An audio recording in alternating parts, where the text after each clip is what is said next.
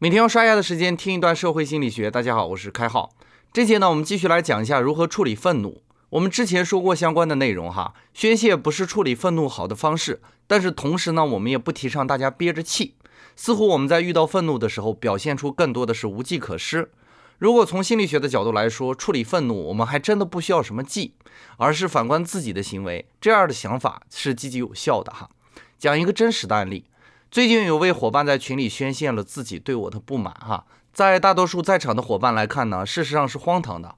如果他真的认为自己是拥有独立思考的人呢，非要和别人与众不同，那如果他作为第三方看到有人对开号不满，并且以这样不积极的方式表达，那他应该也觉得对方不对才对呀，因为他非要跟别人不一样嘛。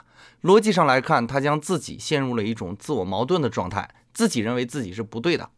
根据他本身来看呢，他是拥有一些心理学相关的知识的，但是应用的过程中呢，发生了障碍。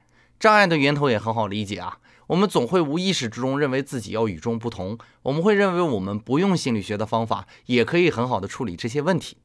那么处理愤怒的首要原则，首先要抛弃掉自己认为自己与众不同的一面。如果把自己放在必须比别人强的角度，那你所有的自我解释都是从这个角度去出发的。但凡有一点不如人意的地方呢，自己就会感觉到羞辱。而事实上呢，你并不比别人高明多少，甚至大多数情况下呢，自己还不如别人。就比如开号来说，如果我认为我一定正确，那我为啥要看书呢？大多数伙伴选择听开号说什么，这种姿态已经比开号主动表达希望别人听到开号高明很多倍了。一旦明白这个道理，我干嘛还要生气呢？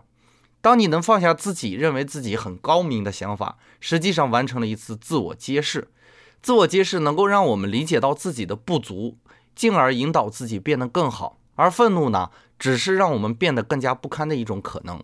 所以呢，当有人以愤怒的方式来和你对话，除了保证自己的安全以外呢，我们大可不必和对方计较。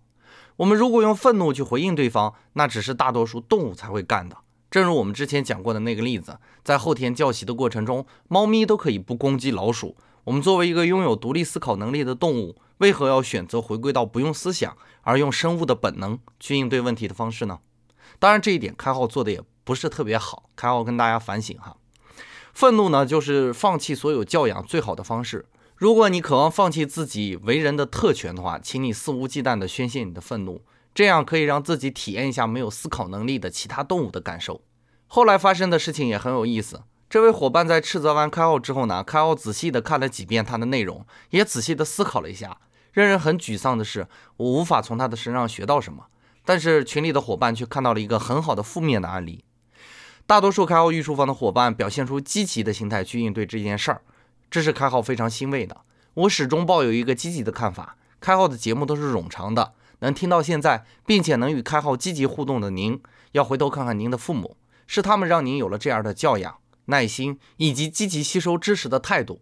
这些简单的道理，有太多的人穷其一生都没有机会再获得了。这是您的幸运，也是开号的幸运。